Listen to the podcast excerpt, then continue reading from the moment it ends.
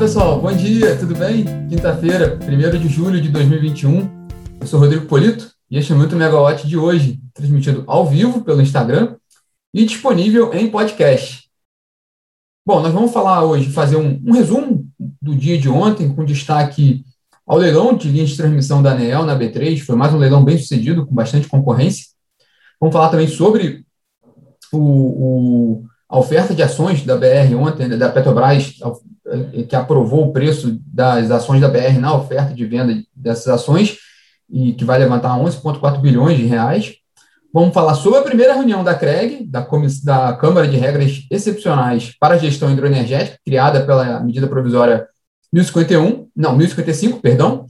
Falar sobre essa reunião da OPEP de hoje, da, da OPEP com aliados para debater né, o nível de produção de petróleo, nível de oferta de petróleo no mercado, e também sobre um, um dado interessante, levantado também pela nossa equipe da Megawatt, sobre o, o expressivo número de requerimentos de outorgas, né, de empreendimentos de geração na ANEEL, em junho, com destaque para a fonte solar. A gente explica um pouco também essa história aqui. Bom, vamos lá, vamos começar pelo, pelo resumo de ontem. É, ontem teve o leilão de linha de transmissão da ANEEL, realizado na B3, confirmando as expectativas do setor e também repetindo os resultados dos últimos leilões. É, o leilão negociou todos os lotes ofertados, foram cinco lotes, tudo bem, foi um leilão um pouco menor do que os que a gente tem acostumado a acompanhar, mas negociou todos os cinco lotes, é, registrando forte competição, mais uma vez, com um deságio, de, um deságio médio de 48,12%. Os vencedores são, em grande maioria, conhecidos do, do mercado. Mais uma vez, a MZ, que já tinha sido destaque no leilão no ano passado, ela foi destaque nesse leilão, ela arrematando dois lotes. É, a Energisa, que também já é um tradicional player no setor, arrematou um lote, a EDP outro, e um lote foi arrematado pela chinesa Shamar Power. É, ao todo, esses, esses, esses empreendimentos leiloados ontem, eles têm previsão de investimentos da ordem de 1,3 bilhão de reais. A, a, minha colega Camila Maia, daqui da, da plataforma, ela conversou com o Maurício Zarzul, que é o presidente da MZ Energia, e ele contou um pouco da estratégia da companhia, que no ano passado tinha sido aquele destaque mesmo, de, de, de olhando bastante projetos, Dessa vez, a estratégia tinha sido mais seletiva e a companhia tinha estudado apenas dois lotes, que foram justamente os lotes que eles arremataram. Essa entrevista exclusiva com, com o Maurício está disponível na plataforma, assim como também o, os detalhes do leilão e também da entrevista coletiva que o ministro de Minas e Energia, Bento Albuquerque, concedeu após a licitação. Inclusive, na coletiva, o, o ministro comentou um pouco sobre a MP 1031, que é aquela da, que abre caminho para a privatização da Eletrobras, que foi aprovada recentemente no Congresso, ele disse que até o momento ele não tem nenhum conhecimento de veto do presidente pra, em relação ao texto aprovado na última versão na Câmara dos Deputados. É, ele não tem essa informação até o momento. É, a, a, o que a gente sabe, também está no material na plataforma, é que o Ministério da Economia recomendou alguns vetos, entre eles o que garantia que funcionários da Eletrobras concursados da Eletrobras fossem realocados em outras estatais. A gente vai acompanhar ainda ver qual vai ser o desfecho para dessa sanção da presencial da MP 1031. E na área de óleo e gás, o destaque foi a aprovação pelo Conselho de Administração da Petrobras do valor de, fixando né, em valor de 26 reais por ação da BR Distribuidora, naquela operação, naquela oferta de ações da BR Distribuidoras, por meio da qual a estatal vai se desfazer de sua participação remanescente na distribuidora de combustíveis da ordem de 37,5%. Com essa operação, que começa hoje e vai até o dia 5 de julho, a Petrobras vai levantar 11,4 bilhões de reais com, saindo de vez do, da, da BR Distribuidora e do mercado de distribuição de combustíveis. Ainda sobre os investimentos da Petrobras, a Petrobras também aprovou ontem, o Conselho de Administração da Petrobras aprovou ontem a venda do Polo Alagoas, que consiste em um conjunto de sete concessões de exploração e produção de petróleo em áreas terrestres. O negócio vai ser fechado com a Petromais pelo valor de 300 milhões de dólares. Desse total, 60 milhões serão pagos na assinatura do contrato e 240 milhões no fechamento da operação. As duas operações, tanto essa saída de vez da BR distribuidora, como a venda do Polo Alagoas, estão em linha com a estratégia de desinvestimento da Petrobras, que já é conhecida, e, e, atualmente, no atual plano de negócio da Petrobras, prevê a venda de levantar entre 25 bilhões e 35 bilhões de dólares com venda de ativos até 2025. E fechando o dia de ontem, só um rápido resumo, a gente teve o primeiro dia do evento do Apagão à Transição, um evento que a Megawatt promove, tanto lembrando os 20 anos de racionamento, como discutindo o futuro do setor.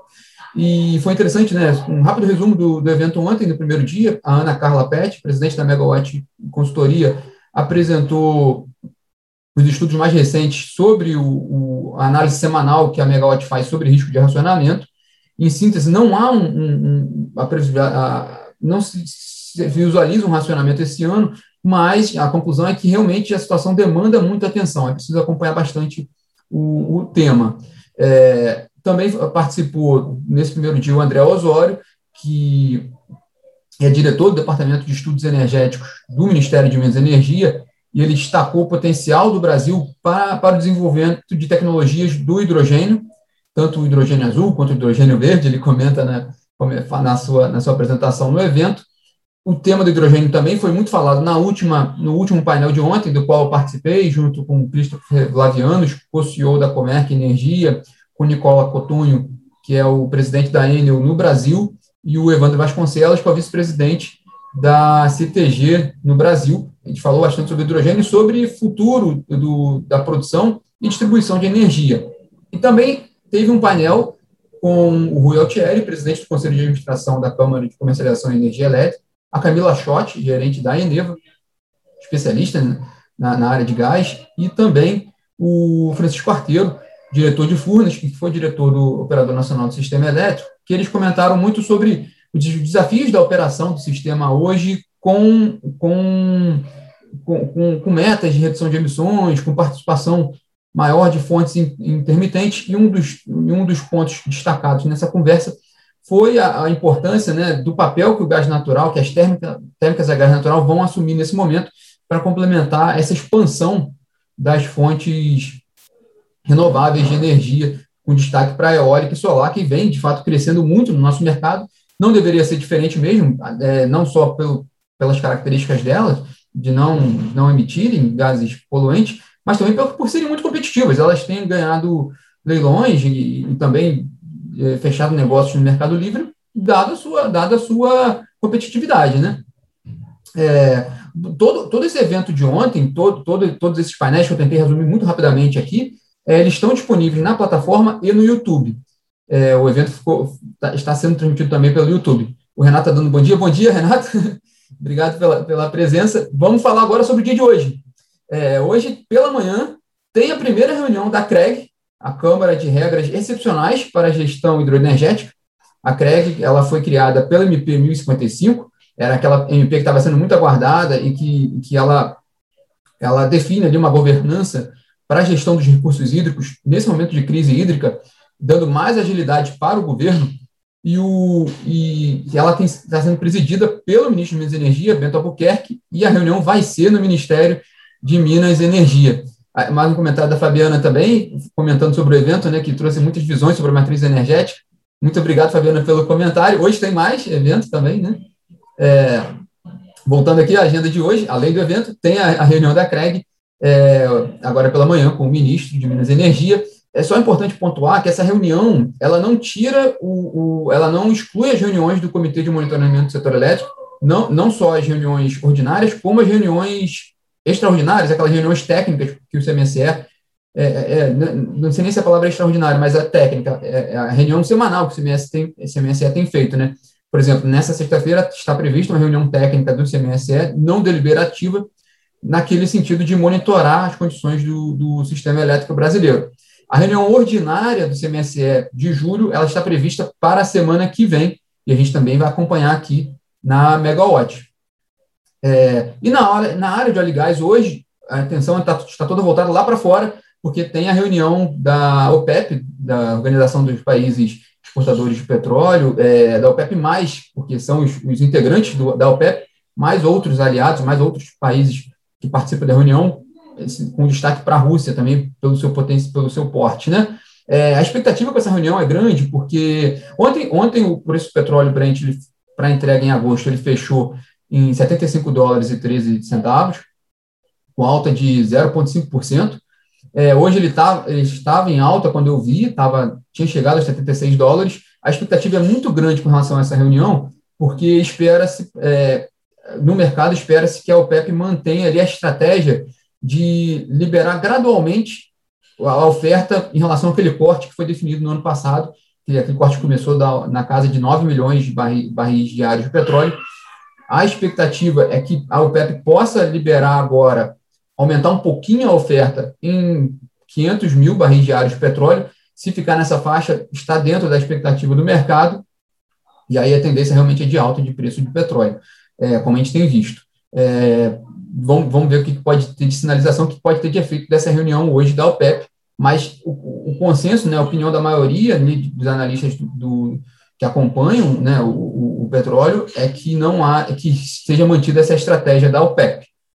É, e na, esse preço, ó, pontuando um pouquinho, é, esse, esse, esse, essa aceleração que a gente tem visto do preço do petróleo, a gente já vem falando disso em algum, alguns momentos aqui, se deve ao crescimento da demanda, já um pouco, já um pouco mais flexível devido a, a, ao ritmo mais intenso da vacinação e à reabertura das economias e ao verão no hemisfério norte, onde há um consumo maior, principalmente nos Estados Unidos, de combustíveis, é, e também pela redução de estoques nos Estados Unidos, que vem um número do ano passado de redução de estoques acima do que é, do que estava sendo previsto, né, reduziu mais, então isso tem influenciado mais o preço do petróleo para cima. E na nossa plataforma hoje, a gente publica um material muito interessante feito pelas colegas Natália Bezutti e Jade Estupa Pires, que é um compilado dos requerimentos de outorga feitos para a ANEL em junho. Ao todo, foram 724 projetos de geração com, que tiveram apresentado o requerimento de outorga à ANEL, com um total de mais de 30 gigawatts de capacidade. É, apenas a fonte solar totaliza 654 projetos com 27 gigawatts de capacidade instalada. Um detalhe, apenas em junho, né, esse número é todo de junho, só em junho, a capacidade instalada de projetos de energia solar com requerimento de outorga já responde por mais da metade de todo, todos, todos os requerimentos, da capacidade de todos os requerimentos registrados para a fonte solar no ano passado, que tinha sido de 50,4 gigawatts. É, e isso tem uma razão, e a gente já comentou aqui, a gente também já tem, já tem matéria também na plataforma sobre isso, é aquela, é aquela correria dos empreendedores para registrar os, registrar os respectivos projetos na ANEEL, porque pela MP 998, o, o, o prazo né, né, vai, vai ser encerrado aquele, aquele, aquele desconto de 50% das tarifas de uso de transmissão, do sistema de transmissão e distribuição para projetos de fonte eólica, solar, biomassa e PCH, a partir de 1 de setembro de 2021. É, os projetos que tiverem feito requerimento de outorga antes desse prazo, eles terão garantidos esse desconto. Por isso que a gente tem visto esse, esse movimento intenso agora de requerimento de outorgas. No caso da solar, esse movimento ele é ainda mais intenso porque o registro do, do requerimento de outorga na ANEEL, no caso da energia solar, não demanda, não exige aporte de garantias. Então, é um processo até mais simples para o empreendedor fazer. Eles têm acelerado esse processo para não, para também não perder esse desconto no, que, que está previsto para ser encerrado pela MP. Bom, ótimo trabalho da Natália Bezutti da Jade Stupapires. Esse, esse material vai estar disponível na plataforma. E hoje também a gente tem o segundo e último dia do evento da Pagão Transição, a Fabiana comentou aqui. É, hoje a gente já, já está começando agora, né, é, começa às nove da manhã, com uma participação do Diceu Amorelli, que é diretor da Agência Nacional do Petróleo, ele vai comentar um pouco sobre o gás natural.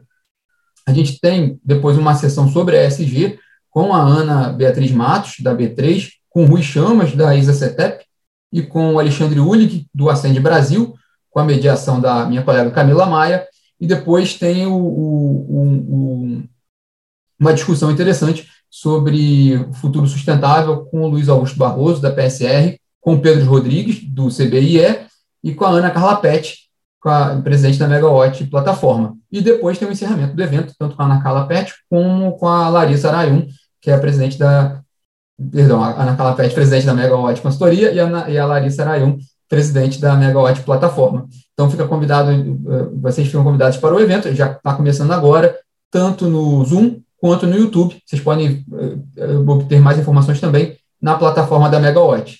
Bom, pessoal, esses foram os destaques de hoje. Nos falamos amanhã. Tenham todos uma ótima quinta-feira. Tchau, tchau.